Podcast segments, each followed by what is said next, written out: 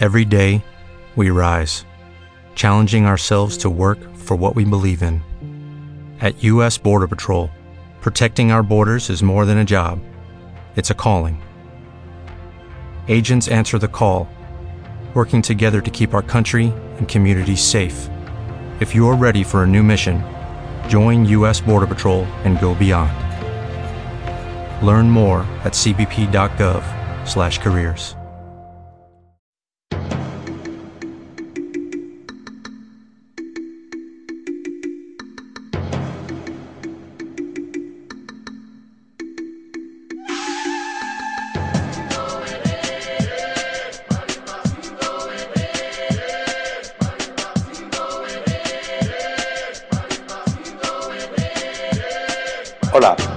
bienvenidos a un nuevo podcast de Uno o Dos Toques. Eh, nos hemos ventilado la, jornada de, cuartos y nos hemos planteado unas semifinales que seguramente muy pocas personas esperaban. Por lo menos eh, hay una semifinal que ha sido bastante sorpresiva, que es la que enfrentará a Uruguay y a Holanda. Por lo menos a mi parecer, me alegro, pero a mi parecer. Pero eh, para llegar a estas semifinales hemos vivido unos cuartos de final que si me permitís la licencia, ya lo he comentado alguna vez a lo largo de estos días, me han parecido los mejores cuartos de final de la historia de lo que yo he podido ver.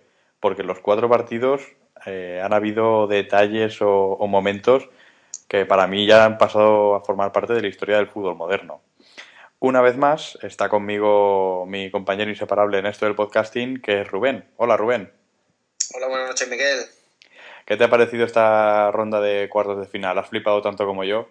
Hombre, la verdad es que los partidos han sido, bueno, vibrantes, ¿no? Hemos vivido unas eliminatorias espectaculares. En todos los partidos ha habido, eh, bueno, cosas inesperadas y creo que nos hemos divertido bastante.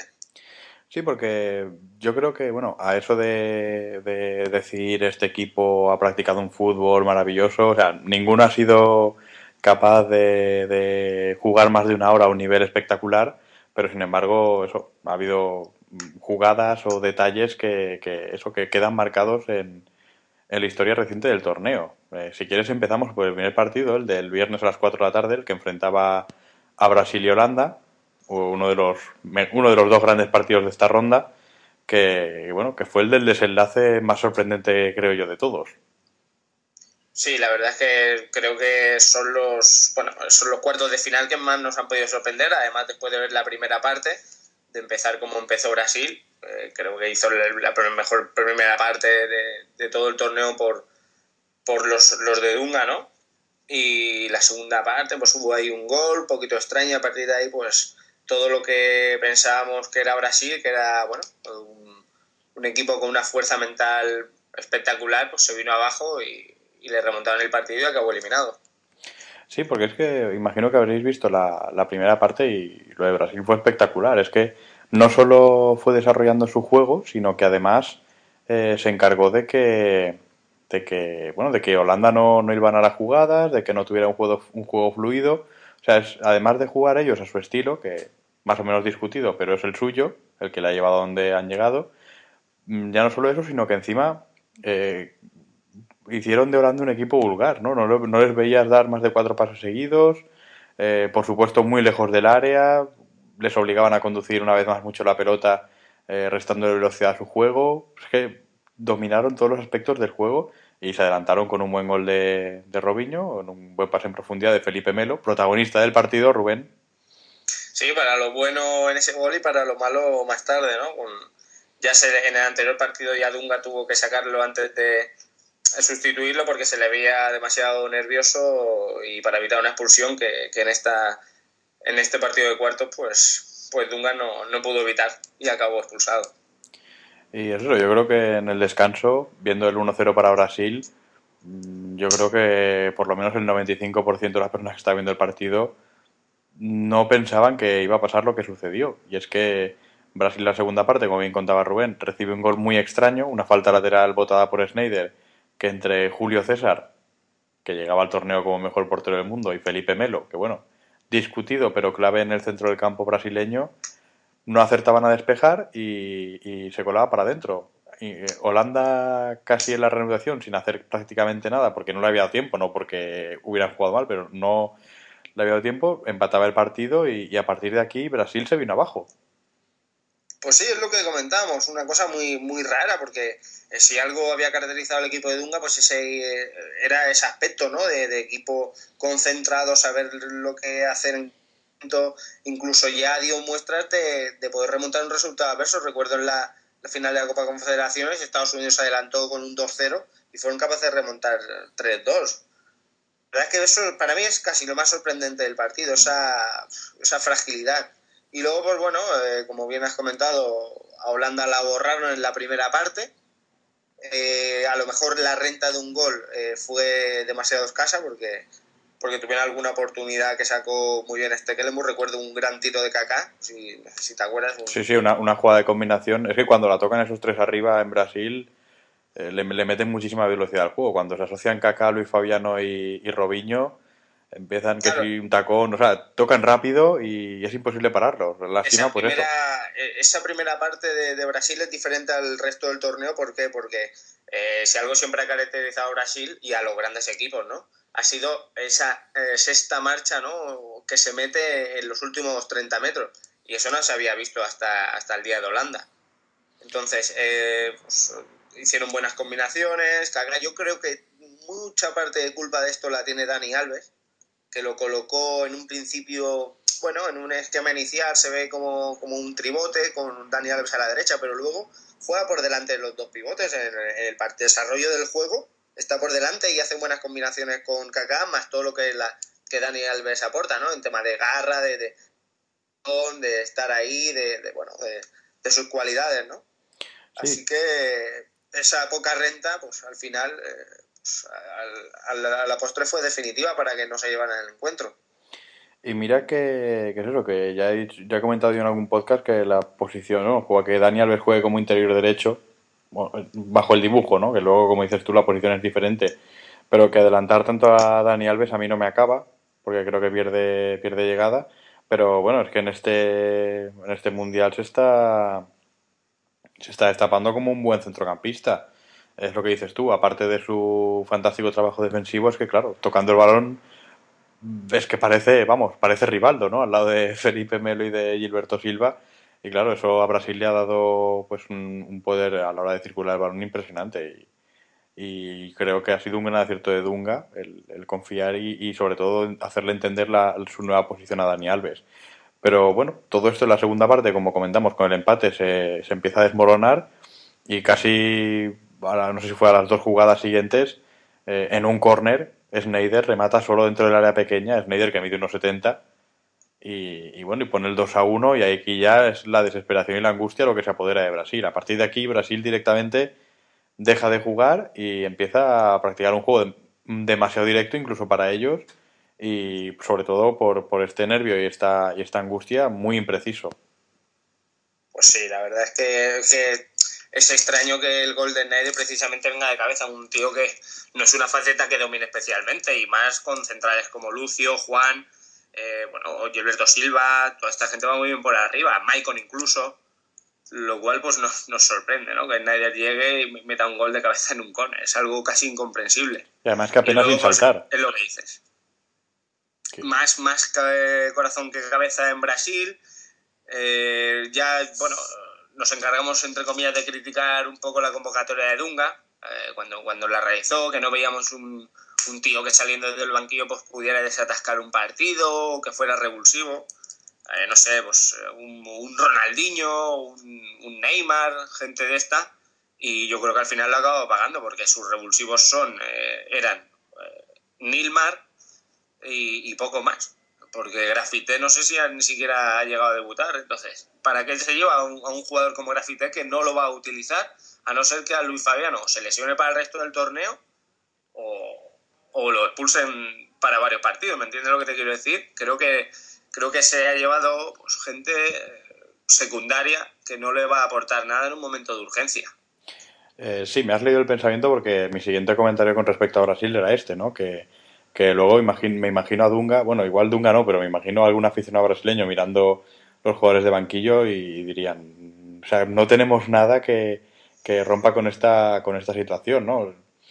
Eh, lo, comentaban en nuestros amigos de Latitud Fútbol, sobre todo Alberto, Alberto Zaragoza, que decía que, bueno, dice, puedes no ganar un mundial, pero si al menos te hubieras llevado a Neymar, a Ronaldinho, a Ganso, a, este, a esta clase de jugadores más técnicos, más, más imprevisibles, pues al menos tienes algo, ¿no? Pero claro, llevándote un equipo, un, once que, que, es el que a ti te gusta, pues bueno, es muy lícito, por supuesto, pero que encima los reservas sean hechos por el, bueno, sacados del mismo patrón que los titulares, o sea, como te falla el plan A, el plan B no existe. Entonces, esto ha sido seguramente una de las cruces de, de Brasil, ¿no? El, el, el, el, que no tenía un revulsivo, si un partido se le ponía de esta manera. Y luego Holanda, pues bueno, Holanda se vino arriba. La verdad es que Mm, habría que ver qué dijo Van Marwijk el para, para, bueno, para, para sacar su equipo delante, porque visto lo visto en la primera parte, muy pocos eran los holandeses que, que tenían fe en la, en la remontada, ¿no? Y bueno, el equipo salió totalmente enchufado y tuvo oportunidades como para sentenciar el partido.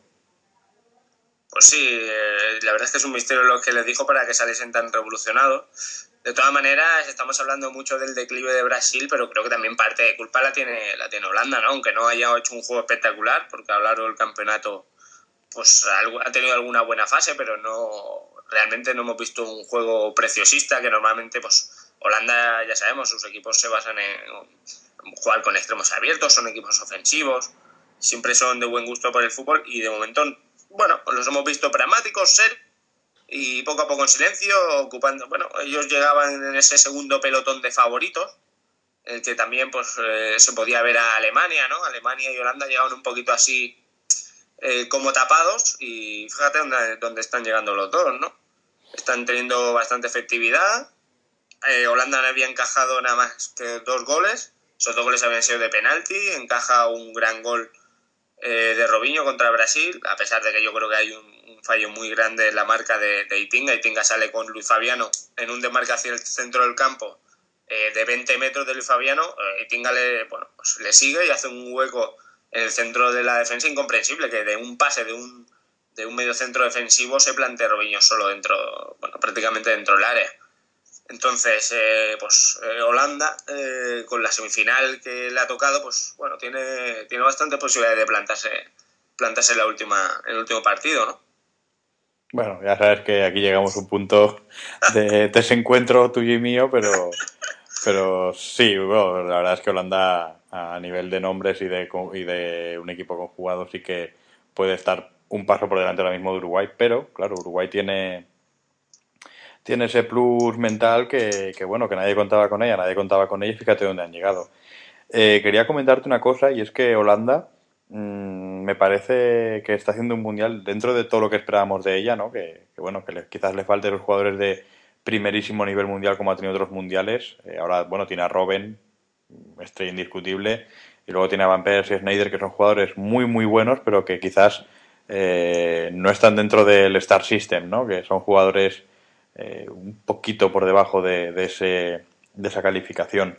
Pero a mí esta Holanda, pues eso, con este juego que estás diciendo tú tan, tan, eh, no sé, que, que, busca simplemente, parece la ley del mínimo esfuerzo, ¿no? Me recuerda, es como si fuera una Italia, no Italia de este Mundial ni de la pasada Copa Confederaciones, sino una Italia bien, una Italia que, que sea campeona, pero vestida de naranja, ¿no? Un equipo que, que, bueno, que se sabe superior, en este caso Brasil no, ¿no? Pero sabe que tiene eh, posibilidades de vencer a cualquiera y que va a hacer las cosas pero, pero sin, sin, sin que volverse loco, ¿no? sin desatarse. Eh, procura hacer los movimientos y, llevar el ritmo del partido lo justo como para, para que le dé para ganar y, poco más. ¿no? Tampoco es un equipo que se haya que se haya desmerenado eh, en este torneo y bueno, quizás por eso es por lo que no, no le vemos como, como campeón. Bueno, ya si llega a la final, ya sabemos que a partir de ese partido, un partido Caro Cruz, puede acabar como campeón, pero lo que tú dices es que parece como si hubieran superado, entre comillas, su, su historia en la Copa del Mundo, ¿no? Ellos eh, desarrollaron un muy buen juego en el Mundial del 74, fue una revolución auténtica en el mundo del fútbol, con el fútbol total, eh, todos los jugadores ocupan todas las posiciones, y luego en el 78 pues siguieron con ese mismo estilo, que también les llevó a una final, y las dos finales la perdieron, ¿no? A partir de aquí yo creo que ellos a lo mejor eh, su fuerza de este, en este torneo viene de la mentalidad que el entrenador se ha podido decir, ¿no? Vamos a intentar competir al máximo. Sabemos que tenemos unas armas muy poderosas, sobre todo en la parte ofensiva, porque yo creo que Neidar y Robben han sido dos de los mejores jugadores a lo largo de la temporada. Si ganase Holanda, no me extrañaría que ocuparan dos de las posiciones de los, de los tres primeros puestos del balón, del balón de oro. Y luego, pues a partir de allí, pues trabajar. Tienen a Quill, que trabaja muchísimo. De John tienen a un. Bueno, algunas personas piensan que es un tío sobrevalorado, que es un tío incómodo de, ver cuando juega fútbol, que es Van Bommel. Yo le doy mucho valor, a mí es un jugador que, creo que es necesario en todos los equipos. Eh, si no, yo creo que le podían preguntar a Van Gaal, porque el Bayern se sustenta bastante en, su fuerza, en su manera de jugar. Eh, ya sabemos que tiene un carácter un poquito agrio o, incómodo para los rivales, pero bueno, también, también tiene que haber alguien de este estilo, ¿no? Y a partir de ahí pues se están fundamentando y se lo están creyendo y bueno, Dios sabe. Y es que mira que Van Bommel yo creo que es un jugador que ha sabido eh, envejecer bien, ¿no? Envejecer deportivamente porque en su época de máxima plenitud física era un centrocampista de, de circular el balón, de llegar sobre todo, por supuesto con cifras goleadoras mucho mejores que las que tenga en la actualidad y ahora bueno, ahora que que está llegando a la recta final de su carrera, que sabe que su físico seguramente no le dé para tener ese ritmo de durante un partido, pues eh, se torna un, pues un centrocampista que, aprovecha su experiencia, su, su, inteligencia táctica y bueno, como para cortocircuitar el, el centro del campo del rival, para pues eso, para hacer el otro fútbol, ¿no? Algo que, que en Holanda no era muy común y que, bueno, pues es otra faceta más, ¿no? Que se descubre en este mundial.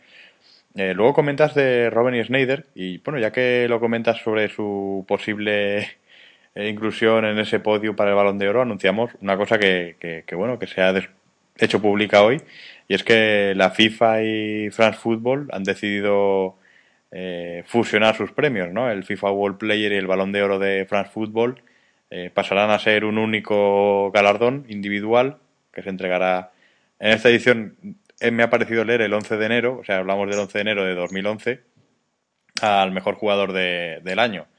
Este creo que se llamará Balón de Oro de la FIFA. Tampoco se han partido los cuernos para poner el nombre, ¿no, Rubén?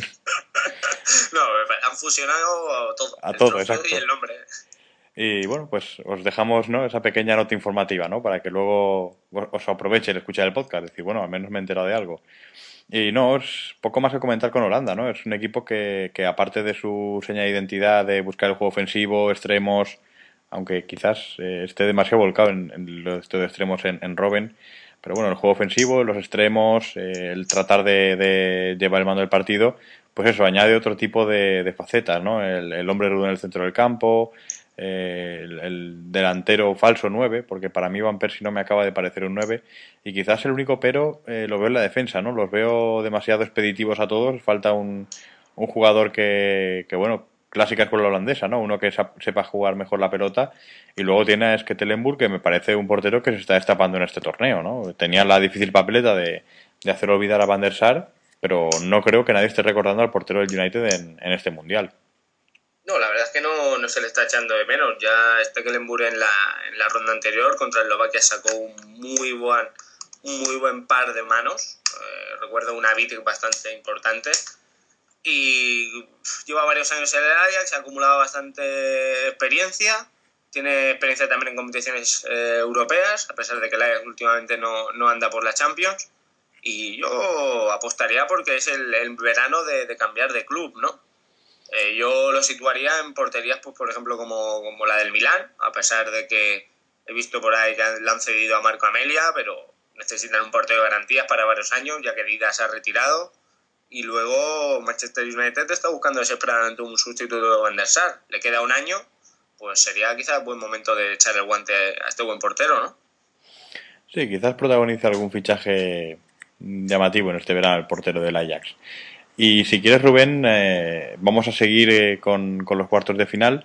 El mismo viernes a las ocho y media teníamos el, el, partido underground de la ronda, el que enfrentaba Uruguay a Ghana. Uruguay que, bueno, que por gracias del calendario, pues había tenido un cruce fácil ante Corea. Bueno, fácil o, por lo menos eh, más sencillo que, que otros que, podido, que pudiera haber. Y Ghana que, bueno, eh, se clasificó en un grupo complicado como el que tenía con Alemania, con con Serbia y con Australia, que al final resultó ser mucho más de lo que nos enseñó la primera jornada y que luego, bueno, luego pasó bien delante, por, delante de Estados Unidos para encontrarse con Uruguay en estos cuartos de final. Y el partido, la verdad, Rubén, no sé si te pasó lo mismo, pero a mí por lo menos me pareció que fue un cambio de guion, porque teníamos, yo esperaba que, que Gana llevara el peso del partido y que Uruguay, pues bueno, estuviera a la espera de ese error, ¿no? De esa mala combinación para robar y salir a toda velocidad con la, con la delantera que, que se gasta. Pero vi Uruguay queriendo mandar mucho más. Bueno, imagino que que esto todo va bajo los planes de los entrenadores, ¿no? Imagino que Rayevac sabe que no puede llevar el peso a un partido porque no, realmente no tiene jugadores para ello, tiene jugadores para salir muy bien al contraataque, eh, tiene jugadores para defender muy bien porque la verdad es que a mí me ha sorprendido tácticamente esta gana, se le ve siempre con la línea muy juntas, la defensa está muy coordinada a la hora de, mantener la línea y bueno, Uruguay quizás por el peso de la historia o por eh, verse algo favorito, pues decidió asumir el control del balón, ¿no? Y es que mira que además eh, fue un partido que, lo que te estoy comentando, ¿no? A mí me pilló totalmente a contrapié porque encima eh, veías a Uruguay, pues eso, llevar el ritmo del partido, llevar la iniciativa, tener ocasiones no muy claras, pero bueno, eh, siempre buscando el, adelantarse y fue Gana la que se adelantó, ¿no? Con un disparo lejano que, que hizo un efecto extraño. Oye, por cierto, otra noticia, que la NASA eh, ha anunciado que bueno que el Jabulani a más de 72 kilómetros por hora es un balón impredecible. De todas maneras, yo creo que no hace falta ser de la NASA para haberse dado cuenta. Lo que pasa es que ahora no lo creemos porque lo dice la NASA, pero ya lo hemos estado viendo a lo largo de todos los partidos. Es una cosa escandalosa. Ese balón, eh, ni para, pero ni para porteros ni para jugadores. Es que yo creo que es eh, el, el principal perjudicado es el fútbol. Ahora parece que se le está cogiendo, sobre todo por parte de los jugadores, un poquito más el tacto a la hora de disparar de lejos, eh, de los pases largos, pero es que incluso para controlarlo, aparte de que el estado del CP en varios estadios no, no está muy allá, se le ve que, que bota ahí de manera inesperada, ¿no? No, lo único predecible del, del Jabulani es como te peguen un pase largo y bote, lo único predecible es que no lo coges, ¿eh? Ese balón sale, disparado en cuanto... Lo, lo, único seguro, que, que, que, como dejes que bote, no lo vas a coger. Y bueno, nos desviamos del tema, Rubén. Estamos comentando que, que, bueno, que Gana se adelantó en una de las. Mm, bueno, que no llegó a ser casi ocasión, ¿no? Porque es un tiro lejano que, que bueno, que sorprendió a Muslera con ese efecto final y, adelantaba sorpresivamente a Gana. Y llegaba al descanso así, ¿no? Con el 0-1 para los ganeses y con un Uruguay que, bueno, ya no tenía nada que perder y, y salió con esa actitud en el, en el descanso. Un gol de Forlán de falta, también quizás efecto Jabulani o cantada de Kinson, pero les llevaba el empate y de aquí a una prórroga. Una prórroga que por lo menos a mí, Rubén, no sé si a ti te lo pareció, pero me pareció bastante insulsa, mucho miedo a perder, pero sí, que nos, bueno, pero que nos dejó la jugada. Perdona. No, no, y que eso, que nos dejó la jugada, de, de, de, de, seguramente del torneo. Sí, pero yo lo que, lo que quería es que me sorprendió sobre todo la actitud de Uruguay eh, muy echada atrás, quizás están demasiado cansados, no sé si a ti lo, te lo pareció. Mm, Uruguay, claro, es un equipo que por lo menos de manera habitual no está eso, acostumbrada a llevar el, la iniciativa y quizás, pues bueno, ese sobreesfuerzo pues lo notaron, ¿no? Y, y, también temerosos de que, de que a nivel físico seguramente gana, pues estaba mucho más preparada pese a llegar de una de otra de otra prórroga, pues la que le pasó con Estados Unidos pero bueno, sabemos que los ganeses pues eso tienen una potencia física, aunque parezca un cliché ¿no? del fútbol africano, pero especialmente los ganeses es un equipo muy fuerte físicamente y quizás por eso eh, Uruguay pues bueno trató de, de, no, no, mostrar muchos huecos y, y jugarse la carta de los penaltis, pero bueno, aquí llegó la jugada del partido, ¿no? La, ese remate en el último minuto que saca bajo palos Luis Suárez con las manos expulsión del delantero del Ajax, penalti, último minuto, pues prácticamente era el fin del partido y el fin de la competición para Uruguay, pero Gian lo manda al larguero. Nos vamos a los penaltis y bueno, eh, con, con, el subidón de adrenalina y, y, de, moral por las nubes para, para los charrúa. Pues sí, ¿no? El que venía, el que viene de fallar el penalti es el que parece que tiene ya los, bueno, valga la redundancia, los penaltis, la, la tanda perdida, ¿no? Ya solo por la inercia. Eh, además de, de, eso, pues si tenemos que contar en calidad de porteros, pues bueno, eh, Kingston yo creo que es inferior hoy mismo a Muslera, a pesar de que ha hecho un muy buen torneo. ¿eh? El gol de Forlán es eh, medio 50% para el balón y 50% para el portero. Pero sí que, sí que es verdad que había hecho un buen campeonato, pero no, no le veía yo como un para penaltis. Bueno, aquí Muslera se salió, paró dos penaltis, más uno que se fue al limbo. Y bueno, y ya llegó la, la multilocura, ¿no? Porque eh, Abreu, el hombre de las. Eh, bueno, el, plan B de Tavares, ¿no? Mira que comentamos eh, antes de Brasil que no tenía un plan B. Tavares sí que tiene, pues eso, tiene delanteros móviles y de. Y bueno, auténticos killers como son Forlán y, Luisito Suárez. Luego tiene a Cavani, que es algo más móvil. Y su plan B es un jugador que a nivel de clubs, bueno, tiene una trayectoria respetable, sin que llegue a ser sin, que, sin que llegue a ser admirable, pero sí que, sí que es un jugador que tiene una amplia trayectoria internacional, pero que cuando se pone la celeste es un jugador que multiplica sus, sus prestaciones por, vamos, por mil, ¿no? Y no, no es de estos pocos. hay varios jugadores en este mundial que, que son discutidos en sus clubes, pero cuando van con la selección parecen otro tipo de jugadores. Y uno de estos es, es eh, Sebastián Loco Abreu, que fue el que nos dejó seguramente una de las jugadas del torneo. Ese penalti a Lopanenka que se encargó de, sellar el pasaporte de, Uruguay en unas semifinales, pues desde el 70, pues imagínate si ha llovido, desde, desde 1970 que llegaron a las últimas semifinales, todo, bueno, una generación entera de, uruguayos que no saben lo que es ver a su equipo eh, luchando por, por llegar a una final. Hombre, y es que 40 años son muchos años, ¿eh?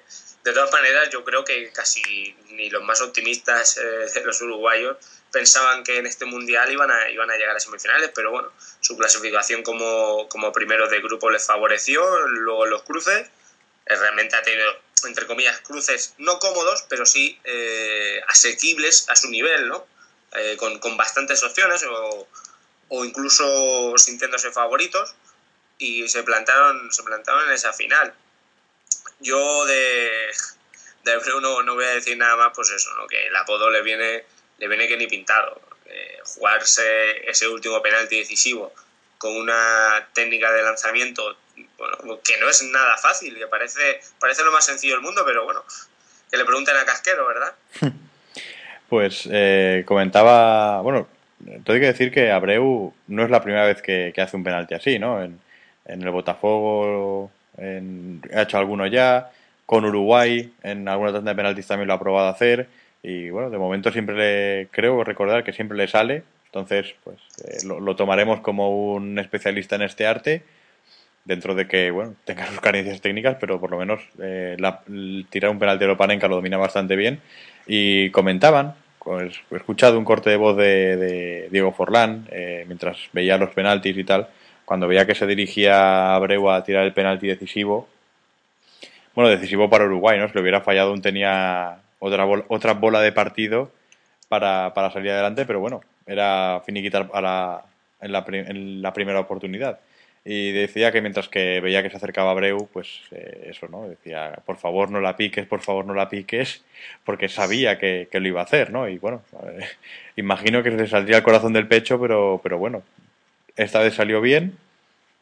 Y Uruguay en semifinales, como dices tú, 40 años después, eh, Uruguay vuelve a pisar una, unas semifinales mundialistas. Yo creo que, que, bueno, que sí que había uruguayos que sabían que, que, este podía ser su mundial, ¿no?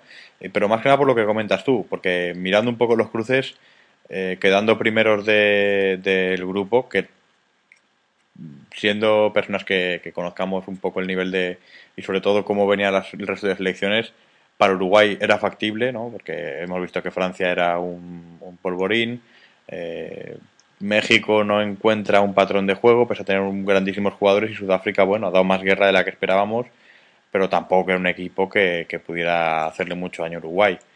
Entonces, claro, quedar primero de grupo era fundamental para evitar a Argentina y luego tener dos cruces, eh, pues como tú dices, ¿no? Más o menos, no, no muy complicados, ¿no? O por lo menos de los, no de los más complicados de, de cada ronda. Y sí que sé de, bueno, de bastantes eh, uruguayos, perdón, que tenían eh, esa sensación, ¿no? De que podía ser este el mundial, más que por la por la calidad del combinado, que no es poca, sino por el bueno por la suerte que habían tenido con los cruces en, en un principio, que todo eso es lo que demostraron en el campo. Sí, a ver, entre los cruces, que es lo que hablamos, eh, que se vieron favorecidos por su primera posición, también mm, con la gran sorpresa de que Inglaterra no quedó primera, porque si hubiera quedado primera se hubiera enfrentado gana Inglaterra, previsiblemente hubiera ganado Inglaterra y ya hubieran tenido unos cuartos de final bastante, bastante diferentes seguramente. Ese 50% y el otro 50% yo se lo, se lo atribuyo a, bueno, el mérito ya sabes que yo soy bastante fan de los entrenadores, que creo que ellos eh, influyen más de lo que, de lo que en, en el devenir de los encuentros, pues eh, ha sabido renovar su, su táctica inicial. Su táctica inicial, eh, si recordáis, en el primer partido juega con, con tres arriba, pero uno hace de enganche y ese enganche, pues eso, primero la gran sorpresa, Nacho González, y luego mete a Lodero, Lodero se autoexpulsa y eso, quizás accidentalmente, le hace pensar en que el tridente pues tiene que ser Cavani, Forlán y Luis Suárez. Eh, y a partir de ahí ya lo mantuvo, le ha ido muy bien. Creo que Cavani está un poquito desaprovechado porque sus características eh, no me parecen las de, de, un, de un, delantero que, que, tenga que venir a defender al centro del campo, participar tanto tanto el juego, sino lo veo un poco más como, como delantero centro rematador pero bueno, de momento le ha salido muy bien y ya, ya digo, luego creo que hay otro gran descubrimiento, eh, que es eh, bueno, Egidio Arevalo, que es un, un, incansable del centro del campo, es una cosa espectacular, un desarrollo físico, un recuperador de balones eh, extraordinario. Y a ver cómo, bueno, la lesión de Lugano, que también se, se antoja bastante clave en el centro de la zaga, eh, no acabo de afectarle mucho en este partido, pero no sé si, si se verá recuperado para semifinales. Todo, creo que lo que he leído esta tarde que, que es un, seria duda ¿eh? para, para semifinales y yo creo que será una baja más importante a nivel moral porque es el capitán, porque es el jugador más experimentado que a nivel futbolístico y es que bueno, Lugano también encara la recta final de su carrera pero el perfil de los defensores eh, uruguayos es más o menos el mismo, ¿no? sobre todo hablando de, de, de central. Eh, jugador muy expeditivo, muy canchero, muy Mm, incluso que maneja ese otro fútbol Exacto. Sí, realmente todos los, los, centrales que tiene son del mismo estilo porque eh, Victorino luego cuando salió Scotty son, todos del mismo corte la verdad te digo que igual a nivel futbolístico no le echan más no le echan mucho en falta pero sí a nivel liderazgo a nivel experiencia a nivel arenga dentro del campo sobre todo en un partido de este calibre eh, sí que lo puedan echar en falta eh, bueno, no sé si quieres comentar algo más de Ghana, que fue una auténtica lástima, pues eso, ¿no? El, el representante africano en, con posibilidades serias de llegar a semifinales y, y hacer historia, donde nunca bueno, ha llegado pues, un equipo africano, pues eh, se, se, ha ido del mundial de esta manera, ¿no? Yo, si te soy sincero, tenía un favorito eh, con la cabeza, que era Uruguay, y un favorito con el corazón, que era Ghana, porque, porque la verdad que me han conquistado, sobre todo ando muy, muy loco con, con este delantero centro, con Asamoah Gyan, que me parece que ha hecho un mundial extraordinario. Eh, un jugador que no es un delantero centro eh, punta de ataque, sino es un segundo delantero. Aquí juega solo, eh, a pesar de que tiene algunas buenas ayudas, porque, por ejemplo, eh, pues Kevin Prince Boateng ha hecho otro mundial sensacional, llegando, llegando a posiciones de ataque bastante fácilmente. bueno, a lo mejor acusaron la baja de Ayu, el número 13, que tenía muy buen deporte por banda. Y sinceramente, pues me, me, supo muy mal porque creía que era una buena oportunidad para el fútbol africano. Se lo merecían porque por juego se lo merecían. Eh, no tienen la historia de Uruguay, eso es indiscutible. Pero bueno, quizás haya poco a poco estén forjando su, su, su historia, ¿no? Ya en los mundiales del 2006 llegaron a octavos de final, eh, perdieron contra Brasil 3-0, creo recordar hubo, no sé si hubo algún tipo de, de, de, historia de amaño de partidos por tema de apuesta, no sé si tú recuerdas algo. No me suena, pero sé que, bueno, que, que Brasil se la finiquitó en ese mundial sin mucho, sí. sin mucho problema. Recuerdo que venían fuertes, pero, pero nada, Brasil, y mira que hablamos de un Brasil 2006 que venía un poco ya cuesta abajo, pues los ventiló sin ningún tipo de problema. Pues sí, y bueno, realmente me, bueno, es una pena porque de la manera también que se ha caído, ¿no? Pues ese último, esa última oportunidad del penalti, su mejor jugador lo lanza, lo lanza al palo. Eh, para mí luego, bueno, eh, creo que él se sacó las penas, lanzó el primer penalti de la tanda cosa que le da enorme valor, y más ni menos que lo tiró ahí donde, donde duermen las arañas, no sé si lo viste. un valor extraordinario, un golazo. Y luego, pues he escuchado por ahí muchas críticas acerca de lo, de lo que hizo Luis Suárez, que si la FIFA lo iba a criticar con varios partidos. Eh, yo creo que cualquier jugador de fútbol, para ayudar a su equipo, lo hubiera hecho. Eh, además, eh, es que, a la persona que se le pase por la cabeza está en la línea de gol y decirle, pues metería en la mano si. No, es que tampoco. quitas un gol, es que creo que es algo que, haría el 100% de, de los futbolistas. Y bueno, sí, también nosotros porque somos muy somos gente muy de club, ¿no? No, no tenemos ese sentimiento de, selección como tienen otros países. Y bueno, pues igual lo pensamos en un partido de liga, ¿no? ¿Tú meterías la mano? Bueno, no, porque... No, pero esto es un mundial, es... Bueno, ya has visto, ya has visto lo que ha lo que ha significado esa jugada, ¿no? Vale, él se perdió la semifinal, eh, seguramente podía haber ayudado mucho a su equipo en el campo, pero bueno, eh, con esa jugada ha pasado de la posibilidad de poder pasar a la siguiente ronda. Si no, si hubiera dejado que pasara el gol, que hubiera, que hubiera que le pasara la pelota y si hubiera, si hubiera producido el gol, no estarían en la ronda que están. Por lo tanto, el jugador está al servicio del equipo y el servicio y, el equipo demandaba que en ese momento tocara el balón con la mano. Fuera más ético, menos ético que yo eh, está dentro del reglamento, con, tú sabes, concedes una falta y ya está, no, no sé. Exacto, es como una como la clásica falta táctica, ¿no? En el centro del campo, que sabes que la que vas directamente a hacerla, que no vas en disputa el balón. Pues, vale, pero la falta táctica es lo mismo. puede implicar algo de algo físico, ¿no? Porque hay un contacto físico, pues eh, si es con, eh, con mala suerte puedes hacer daño a alguien, pero aquí una cosa que no, no dañas a nadie físicamente, por lo tanto, yo me parece muy bien lo que hizo y, y solo hay que ver la imagen, ¿no? Se marchaba por el túnel de vestuario, no sé si lo has visto, llorando eh, se giró, vio que le había fallado y saltaba de alegría como si hubiera ganado el mundial, con lo cual, pues, pues debe estar contento y yo tendría la conciencia muy tranquila si fuera él. Ah, bueno, pero eso va a ser un debate que tú tienes la idea clara, yo más o menos, bueno, estoy un poco entre dos aguas, pero mucha gente, pues eso, no, eh, dentro de lo que es el fair play, pues no, no comparte tu visión. Pero bueno, yo creo que es un debate que, que no tendría fin, Rubén. Es que cada uno, cada, cada uno ve el fútbol como lo ve y habrá gente pues que piense que, que no, que, que tenía que haberse guardado las manos, haber asumido la derrota y ya, pero bueno, en este tipo de vivezas pues también eh, eh, se cuenta, ¿no? El, el, la picardía o, bueno, pero no sé, llámalo como quieras, pero es parte del juego. Sí, pero es que él no lo hizo para engañar a nadie. Yo no, sí, sí, fue el recurso desesperado. Eh, claro, él no se tiró luego, como hacen muchos jugadores, tocan el balón con la mano y se tira fingiendo que le han dado con la cara. Pues la tocó con la mano y, ya está, no sé. En fin, bueno, es un debate, un debate que, no, que no tendría, que no, tendría, fin. final.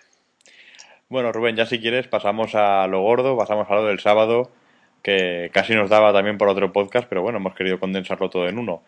Y es que el sábado teníamos a las 4 un, bueno, uno de esos partidos que, que centra la atención de todo el mundo, que era la Alemania-Argentina. Además, se habían encargado eh, por los dos lados de, bueno, medio calentarlo, ¿no? Y, luego a las ocho y media teníamos el partido de España, España-Uruguay. Empezamos, como siempre, Rubén, por orden cronológico. Nos metemos con el Alemania-Argentina, eh, que bueno, creo que muere cuando en el minuto 3 eh, Müller eh, anota el primer tanto y a partir de ahí, pues bueno, descontrol y el partido soñado para Alemania. Pues sí, la verdad es que que la lectura del. Bueno, puede haber muchas lecturas, ¿no? La lectura del partido es, es la que tú dices. En el minuto 3 eh, prácticamente se acaba, se acaba el encuentro. Ya antes se, se vaticinaba que Argentina no sabría jugar con un problema en contra. Y bueno, y se vio, directamente ya se vio, ¿no? No hay ni plan B ni, ni, nada. Hasta llegar a Alemania han tenido también cruces, bueno, pues eh, bastante sencillo para lo que es el potencial argentino y, bueno, pues eh, hubo un castigo de un 4 a 0. No sé si fue excesivo, no sé qué te parece. Bueno, a ver, eh, Argentina es un equipo que a mí, llegando a Sudáfrica, me generaba muchas dudas por, por, bueno, por lo que se vio. Es que igual, claro, tampoco quiero, quiero que la gente piense que hablamos a todo lo pasado, ¿no? Pero eh, creo que la gente que más o menos sigue lo que escribimos y ha seguido los podcasts, pues eh, nos reconocerá que somos sinceros con este tema, ¿no? un, tema como la selección argentina que, tanto mueve. es que los argentinos, eh, a mi parecer, llegaban con muchas dudas a, a Sudáfrica, pero Maradona, dentro de, su genio, pues supo más o menos transmitir un clima de tranquilidad que, bueno, que ante equipos de un perfil bajo, como lo han sido Nigeria, Grecia, Corea, México fue bueno lo más difícil que se han encontrado hasta hasta hasta ahora, pero claro, una México en un también en un problema con un problema de identidad como, como el que pueda tener la misma Argentina.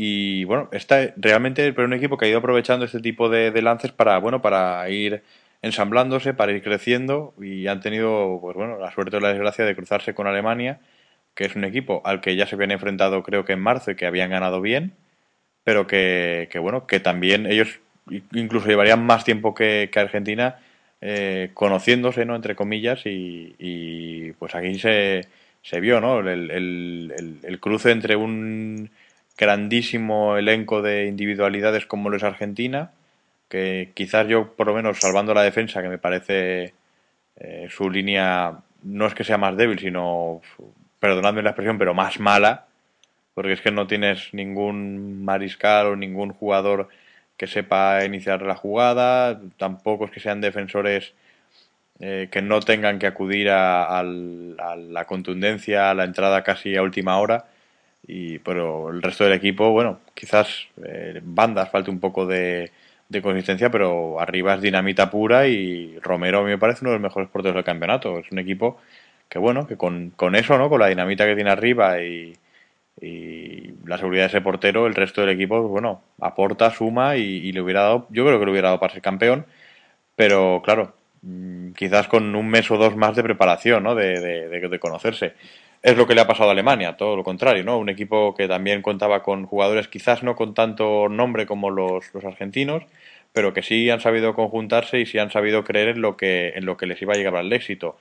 Eh, si además, si, si a un Osil, si a un Sven Tiger que está haciendo un torneo fantástico, si a un Thomas Müller, eh, le unes dos jugadores como Podolski y como Klose, que, que, con la selección también son de esos que, que, parecen otros jugadores y que, vamos, eh, se multiplican también por mil, y una defensa que, no anda nada mal, con un portero que, bueno, mm, va un poco mal por alto, pero que el resto de, de bueno, de campos que tiene que cubrir un portero los cubre bastante bien, pues eh, si a todo eso le sumas que están más que bien conjuntados, pues bueno, pues se puede explicar un poco lo que vimos, ¿no? Que Alemania pasó por encima, que le infligió un castigo durísimo a Argentina, le ganó 4-0 jugándole a la contra y, mareándola en defensa todo lo que pudo, y bueno, y, ya veremos esto en qué, en qué desemboca, porque ya se habla de si Maradona va a continuar al frente a Argentina o no. Mira, yo, sin que nos tilden de ventajistas y, a lo mejor nos llueven palos o, a mí, creo que no se puede ganar un campeonato del mundo eh, con besos, abrazos y rezos a un rosario. Entonces, eh, sinceramente, creo que la peor que tiene Argentina no es la línea defensiva, sino era el banco. Así de claro y sencillo. un entrenador un seleccionador que ha sido todo como jugador del mundo, de fútbol, el mejor del mundo, quizás de la historia para muchos, eh, pues no ha sabido, a lo mejor ha sabido gestionar el grupo, eh, bueno, pues como personas, ¿no? Pero no ha sabido dotar eh, a ese equipo de, conceptos tácticos, de, saber manejar las situaciones cuando vas perdiendo, bueno, que solo se ha encontrado una vez, casi en este caso, y, no supo manejarla porque no hizo ni los cambios a tiempo que pues, se podían haber hecho para cambiar el partido. Luego, eh, esa confianza ciega en ciertos jugadores eh, que al partido y medio se difuminaron, como fue con Jonás. Eh, jugar con cuatro centrales en la parte... Es que son muchas cosas criticables, es lo que decimos, es lo que tú dices. A lo mejor nos tratan de, bueno, que a toro pasado muy fácil, pero ya lo, yo ya lo venía comentando y, tú lo sabes, no sé si alguna vez lo hemos comentado en un podcast, pero eh, por detrás ya lo hablábamos, ¿no? Que con cuatro centrales. Eh, luego eh, Mascherano y Verón, pero sí, claro, si Verón solo juega partido sí, partido no, pues ya pierdes un, jugador que sea capaz de combinar. te, quedas con Mascherano solo en el centro del campo para, para, construir y para destruir. Maxi Rodríguez te juega los 90 minutos del partido decisivo un jugador que no hizo nada ni para bien ni para mal. Y si hizo, y si hay alguna nota que ponerle, seguramente será más negativa que positiva. Eh, luego, eh, pones a un Messi, estás hablando en todas las ruedas de prensa, en todas tus apariciones públicas de que Messi va a ser tu jugador, de que, de que tiene que ser el Maradona del 86, tiene que ser el Messi del 2010. Bueno, entonces, tú con esto estás centrando en a poco listo que sea el rival, en que solo tienen que parar a Messi. Si tú, además, no le, no le, no le pones gente alrededor con la que pueda combinar y se pueden aprovechar de esa vigilancia extra que tienen sobre él, pues de, de qué te sirve irlo proclamando los cuatro vientos, no te sirve de nada. No vas a ganar el campeonato por mucho que lo digas. Tendrás que jugarlo y ganarlo, ¿no? Entonces, eh, coges y, lo acompañas de Tevez, un jugador extraordinario para, eh, para recuperar eh, balones como delantero centro porque lucha muchísimo. Un buen finalizador, un jugador con calidad, pero un jugador que una vez le pasas el balón, si está en los últimos 35 o 40 metros, ya prácticamente te puedo olvidar de él. Higuaín, sabemos que es un jugador en el minuto 10 ya sabemos qué partido va a hacer. Porque eh, es un jugador que en cuanto falla sus dos primeras oportunidades ya se ofusca en el partido y tampoco eh, tiene capacidad de asociación. Di María es un extremo puro y duro. Tú lo estás eh, metiendo en el centro del campo y lo, estás perdiendo un jugador de, desequilibrio y otro jugador que cuando recibe el balón probablemente vaya a tirar hacia la línea de fondo directamente. Lo único que hizo medio inteligente fue cambiar a Di María, ponerlo en la derecha para que tuviera salida y poder disparar. Y a partir de ahí, el resto, un desastre. Sacas a Otamendi de lateral derecho para meter a Pastore. Pastore que yo creo que era el sustituto natural de Verón, porque salió contra Grecia 10 o 15 minutos, hizo muchísimas combinaciones, es un jugador que le gusta tocar el balón, que es rápido, que es hábil, que sabe manejar el tiempo del partido, que tiene uno contra uno, que tiene regate, pues aprovechalo.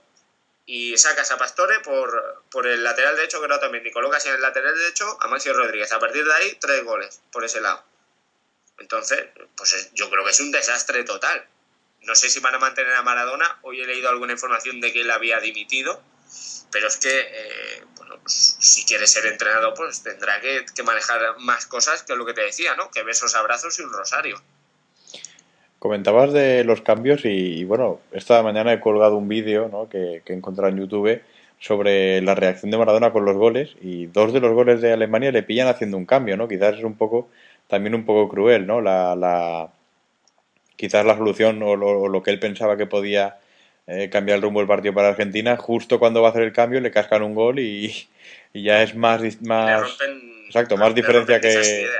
Sí, entonces también es un poco de mala suerte para Maradona, ¿no? Es decir, dos cambios que voy a hacer y además era la entrada de una de Pastore y la otra de Agüero y justo fueron a recibir dos goles, ¿no? Entonces también eh, un poco de, mal karma para, para, Maradona, ¿no? Que quizás eh, si no se hubiera producido ese ese hecho, pues los cambios que hace, pues hubieran tenido algo más de, relevancia en el partido.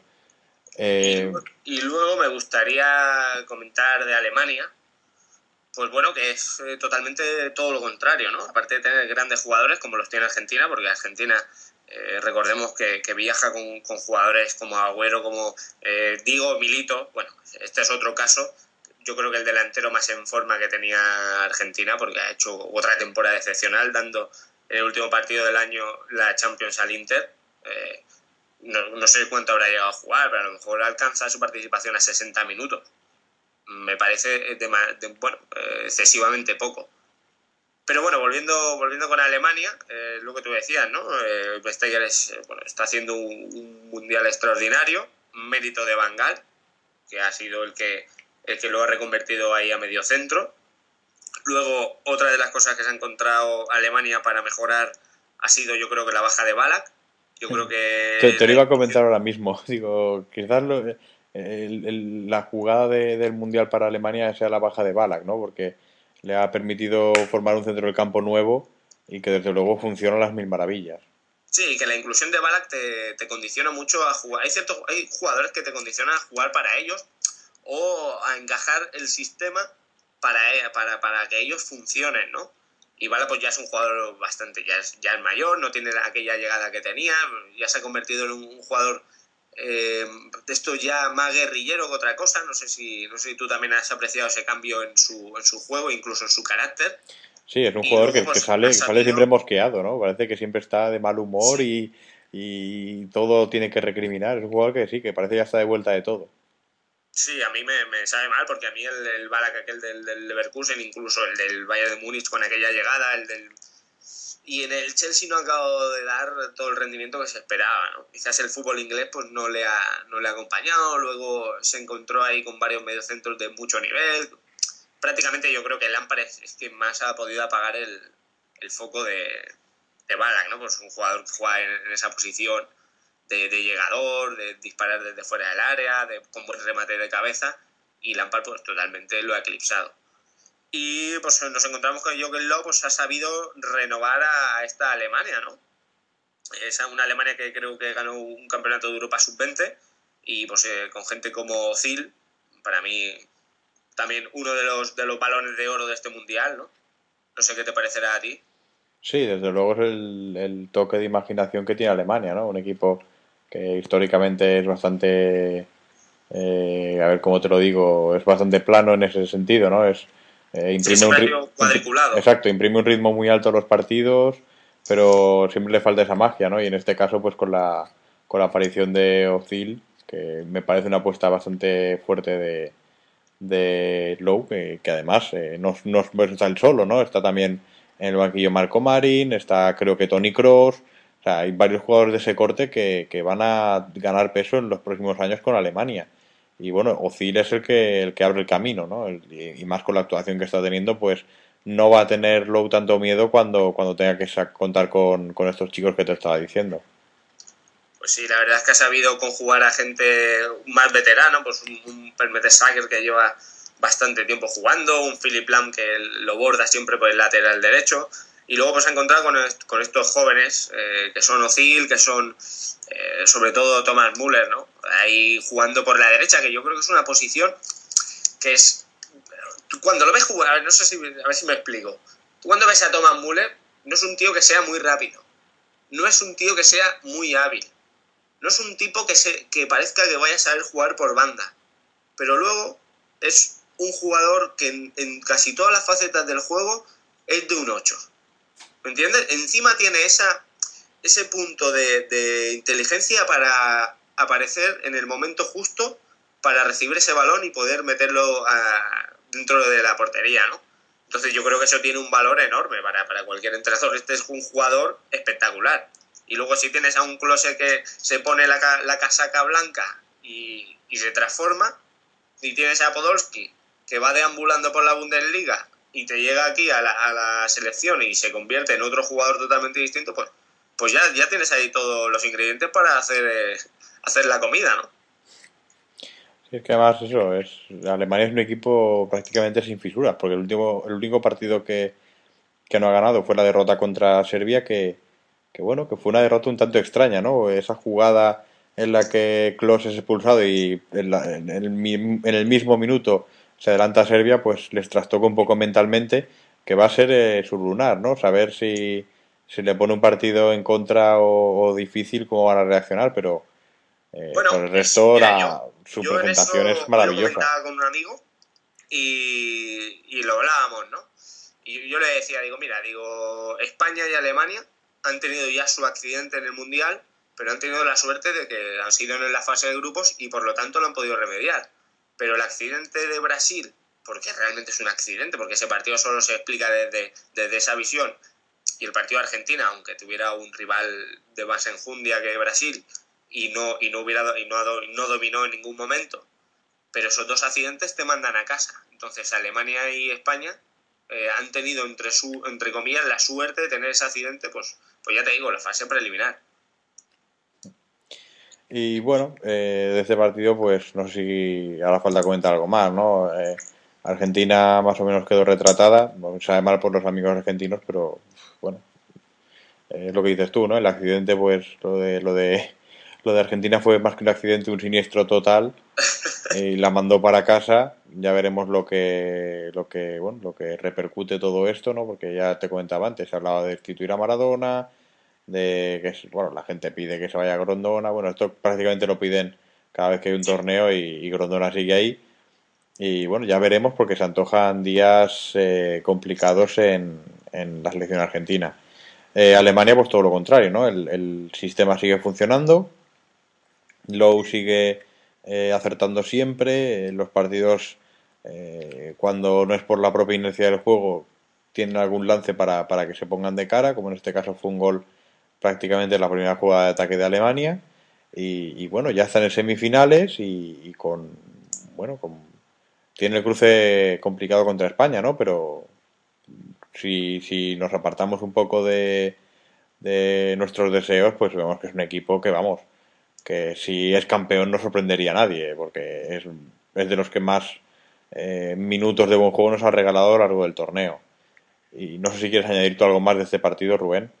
Pues no, lo que tú, refrendar un poquito lo que tú dices, ¿no? Que es el, quizás el mejor equipo del torneo en cuanto a juego, de momento.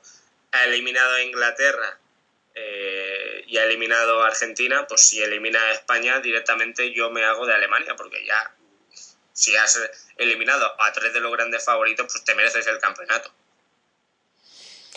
Y bueno, si quieres pasamos al partido de España, que seguro que tienes ganas de comentarlo, Rubén. Bueno, pues, pues sí, ¿para, qué nos vamos a engañar? Claro que, claro que tenemos ganas de comentar, eh, bueno, pues este hecho que es histórico para España, llegar a una semifinal del Mundial. Sí, porque la gente comenta que desde Brasil 50 España no llega. Bueno, Brasil 50 no hubo semifinales, era eh, una liguilla de cuatro equipos y España quedó cuarta. Por eso es eh, llegar a semifinales es igualar la, la mejor eh, posición de España en un mundial, pero no quiere decir que España haya llegado a semifinales nunca en un torneo de este, de este, de este calibre. Así que bueno, ya España que llega a semifinales es histórico, es un, es un hito.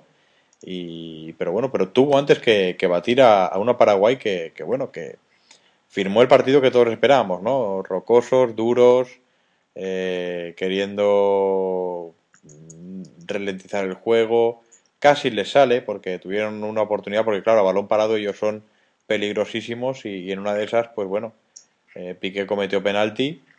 Bueno, también estoy yendo bastante rápido, pero ahora luego nos detendremos a comentar un poco más, eh, con más detalle todo lo que todo lo que pasó antes, ¿no? Si quieres eh, hablamos de ese minuto o esos dos minutos mágicos, Rubén, que fue cuando Piqué comete un penalti, Cardozo lo falla, en, en el saque de, de Casillas cuando para el penalti se comete otro penalti, Xavi Alonso lo marca, lo hacen repetir, Xavi Alonso falla, en el rechace le hacen un penalti a, a Ses que no sanciona el árbitro y todo queda como está, sigue el empate a cero, pero bueno, pasan muchas cosas en dos minutos que desde luego pues eh, sobreexcitan a los jugadores. Hombre, esos dos minutos son los que los que a los aficionados al fútbol, en este caso porque realmente estamos implicados porque somos de una selección, ¿no? porque somos españoles, pero para el espectador neutral esos dos minutos son de, de, aficionarse al fútbol. ¿no? Eh, un lado lo que tú dices, un penalti, luego otro, al final eh, lo único que yo creo que se saca en claro de estos penaltis es que esa inercia favorece a España. Eh, hasta ahí el partido pues prácticamente había sido a favor de Paraguay. Hicieron una primera parte para mí brutal, con una presión arriba asfixiante. España no jugó en ningún momento, a lo que ella sabe. Eh, tenían todo el rato que intentar sacar el balón en largo, eh, para lo que no estamos preparados con el 11 inicial que se sacó. Y, a partir de ahí, pues eh, lo que comento, ¿no? Lo que comentabas, el penalti de Piqué, algo ingenuo, no bueno, yo lo vi y no lo quería creer, ¿no? El penalti me pareció tan absurdo, porque cuando esos agarrones se cometen muchos, ¿no? Eh, dentro de las áreas, en faltas laterales, en corners, pero que eh, estuviera tanto tiempo eh, estirando del brazo, pues, pues es lo que hace definitivamente pitar al árbitro, ¿no? Porque muchas veces lo que hacen los defensas es se estiran y sueltan. Ya han desequilibrado al delantero, le permiten no llegar al remate claramente pero no pita penalti. Y me extrañó un poco la ingenuidad de Piqué, no sé cómo lo viste tú. Sí, la verdad es que, bueno, yo creo, quería aprovechar para comentarlo, quería comentarlo más atrás, pero, pero aprovecho ahora que me preguntas por esta jugada. Y es que, bueno, en la previa se había hablado muchísimo de, de los árbitros, ¿no? Porque, eh, con todos los respetos, pues son procedencias eh, ciertamente exóticas. Creo que el, que el árbitro del partido de España era de Guatemala, ¿no? Porque era con Sí, era guatemalteco. Entonces, claro, eh, dominaba el castellano, perfecto para, para este partido. eh, creo que también estaba el Uzbeko pitando algún partido, bueno, pues se habían eh, sembrado ciertas dudas, ¿no? Y sobre todo después de, los, de las polémicas que hubo en, en octavos, pues eh, se decía eso, ¿no? De cómo la FIFA era capaz de meter árbitros con un nivel a priori tan bajo y yo creo que todos resolvieron bien las jugadas conflictivas que tuvieron. Este árbitro de Guatemala, pues bueno, tuvo esa, ¿no? De, del siguiente penalti a Sesc, pero también hay que ponerse en el lado de, también en la posición del árbitro y decir, hostia, voy a pitar otro penalti prácticamente seguido, y que con el reglamento de la mano es penalti, claro, ¿no? Pero... Yo creo que los, los árbitros, pues como los jugadores, como, como los entrenadores, son personas. Y se equivocan. el, el penalti primero que le pitan a España, pues siendo realistas, el penalti a Villa si no lo pita, pues hubiera pasado pues, como una jugada algo conflictiva, pero yo no lo vi un penalti clamoroso. Entonces, a partir de ahí es cuando ya eso todo se desarrolla. imaginemos la situación, ¿no? Pita el penalti, pero él no está muy seguro. Y a partir de ahí, a lo mejor el, juez de línea le dice, pues yo no lo he visto. Bueno, a partir de ahí ya lo manda a repetir un poco extraño, porque eh, si manda a repetir ese penalti, habría que mandar a repetir todos, porque todos los jugadores entran un poco dentro del área antes de que, antes de que el jugador golpee el balón. Y ya, eh, tal. Luego lo falla España, él ya está, entre comillas, con su conciencia algo más tranquila. Y luego no, va a pitar el penalti a, a Fábregas. No sé. Es todo un cúmulo de circunstancias, es todo muy rápido. Pero el ser humano, yo creo que en ese, en ese reaccionó así. Y pudiera ser más bueno o más malo, pero yo creo que casi todos hubieran reaccionado igual. Sí, a mí no, que tampoco me parece que tuviera una actuación como para, bueno... No fue decisiva. Exacto, no fue decisivo y yo creo que tampoco cometió fallos de, de, relevancia importante en el, en el juego, tanto él como en los otros, en los otros partidos con, bueno, pues con la carrerilla que habían tomado los árbitros, pues te hacía dudar, ¿no? Pero vamos, para nada. A mí me parece que, que no nos podemos quejar del nivel de arbitraje de, de, este, de esta ronda de, de cuartos de final. Eh, y ya con esto, con este pequeño inciso hecho, pues, bueno, lo que tú comentabas, ¿no? Eh, muy bien Paraguay en el inicio, eh, cortando las líneas de pase de España, presionando, como le gusta decir Ariel, ¿no? Embarrando el juego, ensuciando la cancha, no dejando que España combinara cómoda y bueno, era su, parte, el, inicio del plan para, para cargarse a España, ¿no? Desde luego, no dejar que estuvieran cómodos. Eh, a partir de ahí, bueno, España se hubo, se supo sobreponer a todo esto, le costó mucho, pero bueno, pero al final acabó un partido eh, quizás por la renta con algo de angustia, pero yo creo que acabaron hasta cómodos, ¿no? Con el gol de Villa, pues todo parecía más fácil. A ver, el juego de España todo el mundo sabe que se basa en la posesión de pelota, en combinar muchísimo, el intercambio de posiciones en la parte del centro del campo y en la parte de arriba. La manera de pararlo, yo desde si fueras entrenador, pues eh, habría pues dos maneras, ¿no? Una es encerrarte atrás, eh, acumular gente, defender por acumulación que creo que, no es la mejor porque tarde o temprano te van generando ocasiones de gol y con la calidad de los españoles, pues sabes que tarde o temprano te va a caer y entrarás en la derrota porque luego no, no vas a poder cambiar el sistema. Y luego, por la otra manera de defender es tener tú el balón, presionar muy arriba e intentar mantener tú la posesión del balón. Si es una cosa tan elemental y lógica, si tú tienes el balón, el otro no, y no te puede atacar, ¿no? Defender con balón es la, es la mejor defensa. Y Paraguay creo que optó por esto, ¿no? Eh, defender muy muy arriba, presionar y España pues tenía las líneas muy separadas. Un Torres eh, que creo que entra en debate eh, y cada vez sale más perjudicado del debate porque realmente no está en forma. a mí nunca me pareció un jugador para esta selección española, para este estilo de juego, entiéndase. No, me gusta mucho Torres, tiene muchas facetas de desmarque, de remate, de potencia, pero no es un jugador con, esa capacidad de, a lo mejor jugar en corto, ahora muevo aquí, ahora me muevo allá, no sé, le va muy bien el estilo de fútbol inglés, no sé si estarás de acuerdo conmigo. Bueno, es un jugador, yo creo que Torres es de esos jugadores que son tan buenos que pueden jugar en cualquier sitio, pero creo que lo suyo es más físico que, que otra cosa, ¿no? Es un jugador que, bueno, llegaba a la selección no en su mejor momento por pues bueno, por esa, por esa lesión, ¿no? Que, con la que ya viajaba. Yo creo que, que bueno, que no querían, eh, que, bueno, que han querido entre comillas, forzarle. No creo que, se haya estado en peligro su, su integridad, pero que sí que desde luego no estaba 100%. Pero para, bueno, pues para motivarlo a él, ¿no? Para decir, contamos contigo, sabemos que es importante, mm, pero Torres no está bien y, bueno, eh, su participación, pues bueno, siempre que ha salido del campo, ya sea por Llorente, por SES, por otro centrocampista, pues el juego de España ha cambiado, ¿no? Y, lo que le digo, soy un gran admirador de Torres. Desde luego, esto no es una campaña para que no juegue, pero Torres es que no está bien, es que a cualquiera que le pregunte se lo va a decir.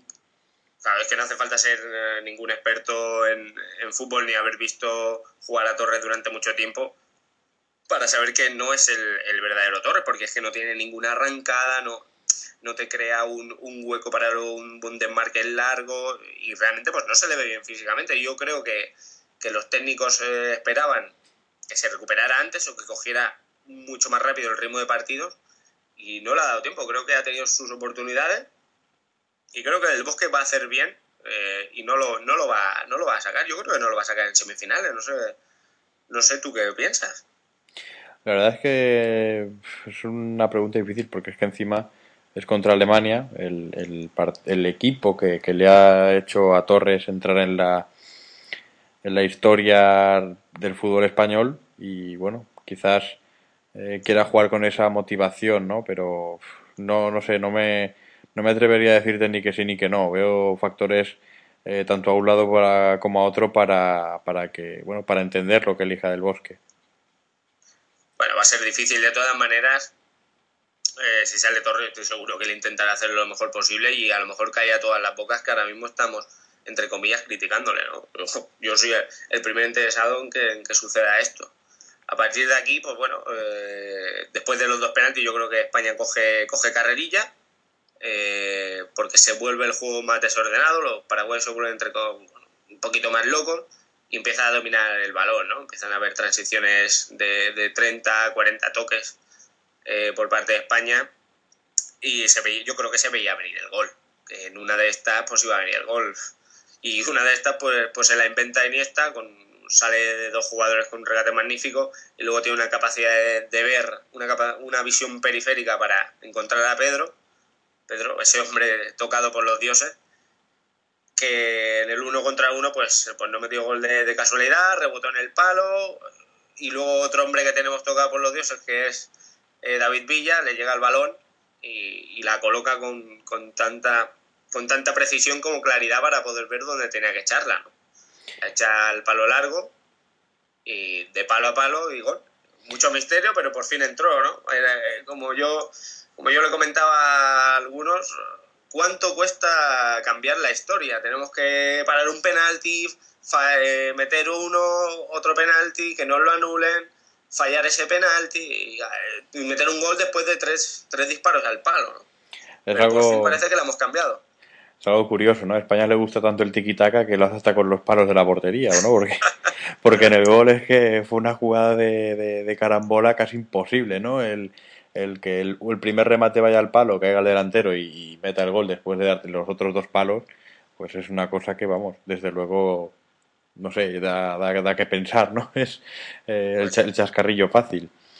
Y bueno, del resto, bueno, de Paraguay, pues lo que comentábamos, ¿no? Eh, tenía una idea muy clara de cómo parar España.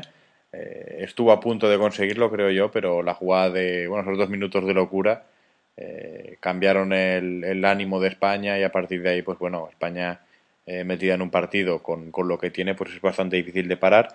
Martino creo que jugó muy bien todas sus cartas con los cambios y todo, pero eh, no, no, era el partido, ¿no? Parecía que, que la historia era para España, dos, dos, equipos que luchaban por, por acceder a semifinales por primera vez y que, bueno, eh, fue España la que se llevó el gato al agua. Paraguay hubiera sido un digno semifinalista, todo hay que decirlo, pero bueno, quizás le faltó eh, ese jugador superlativo en el equipo, ¿no? Porque a nivel grupal es fantástico, juegan tácticamente muy bien, eh, cada uno conoce sus, sus funciones, eh, pero le falte quizás lo que hubiera sido Cabañas, ¿no? El, jugador que, que, no ha llegado a que no ha llegado al mundial por el por bueno por ese ataque que sufrió, que ha sido sustituido por Lucas Barrios, que ha hecho un buen mundial pero bueno, eh, es lo que le falta a Paraguay, ¿no? Un jugador eh, un líder, ¿no? Aparte de que sea técnicamente eh, aporte algo más, eh, también sea líder dentro del campo, lo que yo creo que le ha faltado a Paraguay. Sí, a Paraguay yo creo que una, una, una mezcla perfecta, y me, lo, me, me, vas a permitir esta, esta fantasía, sería Paraguay-Chile, ¿no? Creo que Chile, con, pues, con gente como Valdivia o Matías Fernández, tiene ese media punta con, con, calidad. Paraguay tiene arriba mucha pegada, a pesar de que no estaba Cabaña, porque, bueno, Roque Santa Cruz, eh, Valdez, Estamos hablando de gente que tiene mucho gol y, y, la mezcla de esos dos técnicos, ¿no? Martino, que es discípulo de Bielsa, y que el discípulo se le ha subido a la pardas en esta ocasión porque ha conseguido mejor clasificación que Chile. Y es lo que te decía, creo que la mezcla de los dos pues, pues harían una, una selección muy, muy peligrosa. Y bueno, Rubén, yo creo que, que hemos eh, bueno, hecho nuestro pequeño análisis ¿no? de, de lo que han sido estos cuartos de final, estos cuartos de final de locura, todos los partidos han tenido algo. Y bueno, nos quedan dos semifinales que si los cuartos de final han resultado emocionantes, las semifinales también pintan bien, ¿no? Porque tendremos eh, primero el martes el partido entre Uruguay y Holanda y luego el miércoles el partidazo entre España y Alemania, la reedición de la final de la Eurocopa en, en un mundial. Eh, no sé si te quieres aventurar con, con, los equipos que crees que van a llegar a la final, Rubén. Bueno, hombre, yo si tuviera que apostar por una final, eh, por una parte creo que, entre comillas, por, por, por, las dos partes me puede un poco el corazón, ¿no? Creo que yo soy bastante, bastante aficionado a la historia del fútbol y he visto, bueno, considero que bastantes partidos como para conocerla un poco y creo que, que, Holanda merece, merece estar en esa final y que además lo, lo, lo tiene factible, no, es una, no sería una cosa extraordinaria ganar a Uruguay, ¿no? Una gran Uruguay, mucho oficio, pero a mí como no me ha, no me ha transmitido otra sensación más allá de ese, de ese oficio, pues me quedo con Holanda y bueno, en la otra semifinal pues realmente creo que está un 50% de posibilidades para los dos equipos, me puede porque soy español, eh, siento, siento los colores de la selección, me gusta mucho cómo ha jugado. En la fase de clasificación, porque en este mundial, por desgracia, todavía solo en fases de 20, 30 minutos como mucho eh, y muy intermitente hemos podido ver el, juego que suelen desarrollar y una Alemania pues que, que, la verdad que ha practicado un fútbol extraordinario ya en un partido amistoso antes de empezar el mundial contra Hungría creo que fue les endosó una buena paliza con un juego bastante bastante vistoso. Y bueno, espero que, que pase España, va a ser un partido espectacular. Bueno, pues yo también me voy a animar con mis pronósticos, Rubén, como soy medio adivino, mejor que el pulpo Paul. voy a apostar porque pase Uruguay, aquí lo hago con el corazón, obviamente.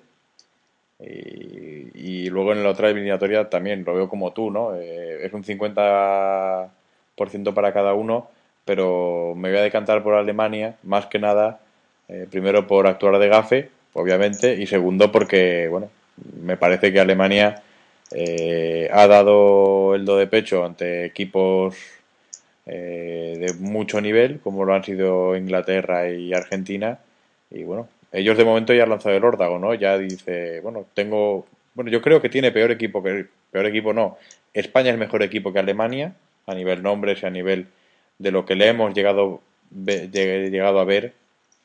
Pero claro, en este mundial, al no postularse España, pues eh, Alemania sí que lo hace, ¿no? Y creo que por eso, pues bueno, le voy a dar ese, ese favoritismo en un principio. Veremos, eh, no sé, grabaremos el miércoles por la noche, ¿no? Para, con las semifinales calentitas aún, para que la gente pues tenga nuestras impresiones, pero ya hemos dejado nuestros pronósticos, ¿no?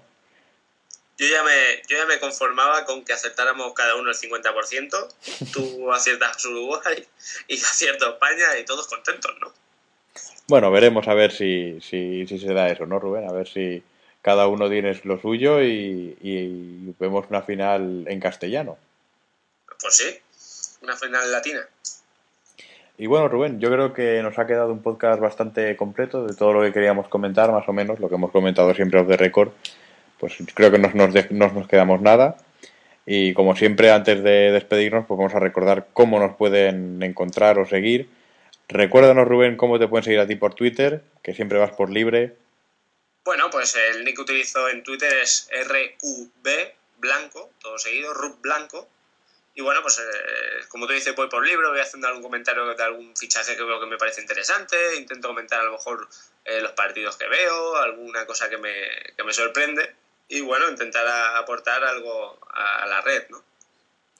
Sí, la verdad es que ahora que comentas de fichajes están habiendo movimientos interesantes, ¿eh? Quizás antes de cogernos las vacaciones que creo que nos merecemos deberíamos hacer algo para comentar lo que se está moviendo, pero ahí te dejo la idea. A Ariel le comenté hacer un podcast de un contramundial.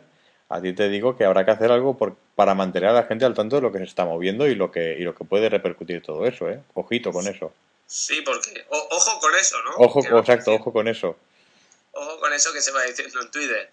Pues sí, porque todavía no ha acabado el mundial y ya se están produciendo bastante, bueno, algún movimiento que otro interesante.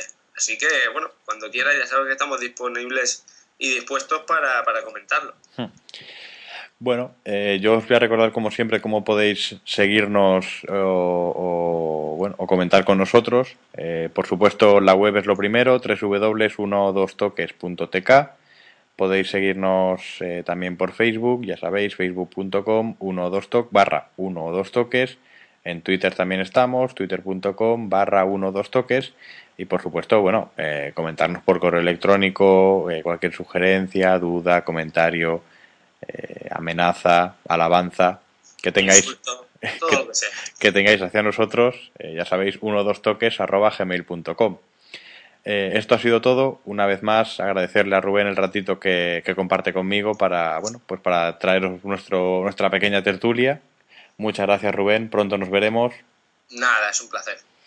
Y bueno, despedirme hasta, bueno, hasta miércoles por la noche, jueves por la mañana, que nos podéis escuchar en otro podcast de uno o dos toques, en este caso con las sensaciones de, de las semifinales, ya sabéis, Uruguay, Holanda y España, Alemania. Hasta ahora. Como nuevo cliente de Western Union, puedes disfrutar de una tarifa de envío de 0 dólares en tu primera transferencia internacional de dinero en línea. Envía dinero a los tuyos en casa de manera rápida, fácil y conveniente. Visita westernunion.com o descarga nuestra app hoy mismo y tu primera tarifa de envío corre por nuestra cuenta. Aplican ganancias por cambio de moneda. No disponible para tarjetas de crédito y envíos a Cuba. Servicios proporcionados por Western Union Financial Services Inc. NMLS 906983 o Western Union International Services LLS NMLS 9069 85